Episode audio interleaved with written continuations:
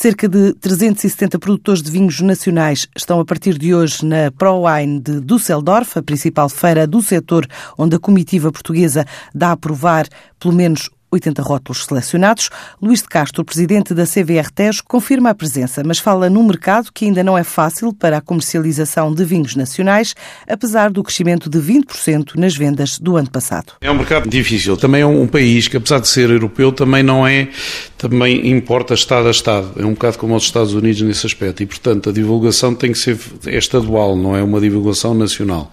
E, portanto, vamos estar na Provine, com um stand próprio onde vão estar 15 produtores nossos, e depois temos algumas ações com menor investimento do que tivemos no passado. Apesar de estarmos a crescer, no ano passado crescemos 20% na Alemanha, mas a base é muito menor do que de outros países. E, portanto, eh, vamos ver como é que corre este ano para ver se no próximo ano valerá a pena aumentar, digamos, essa presença. Continuamos com a presença do nosso embaixador e vamos estar com a Vini Portugal também em Düsseldorf, novamente, eh, no campus que vai ocorrer em setembro. Mas pronto, vai ser um programa um pouco mais reduzido do que é habitual. E teremos um tasting, eh, apresentação do teste também durante a Provine, através do nosso embaixador.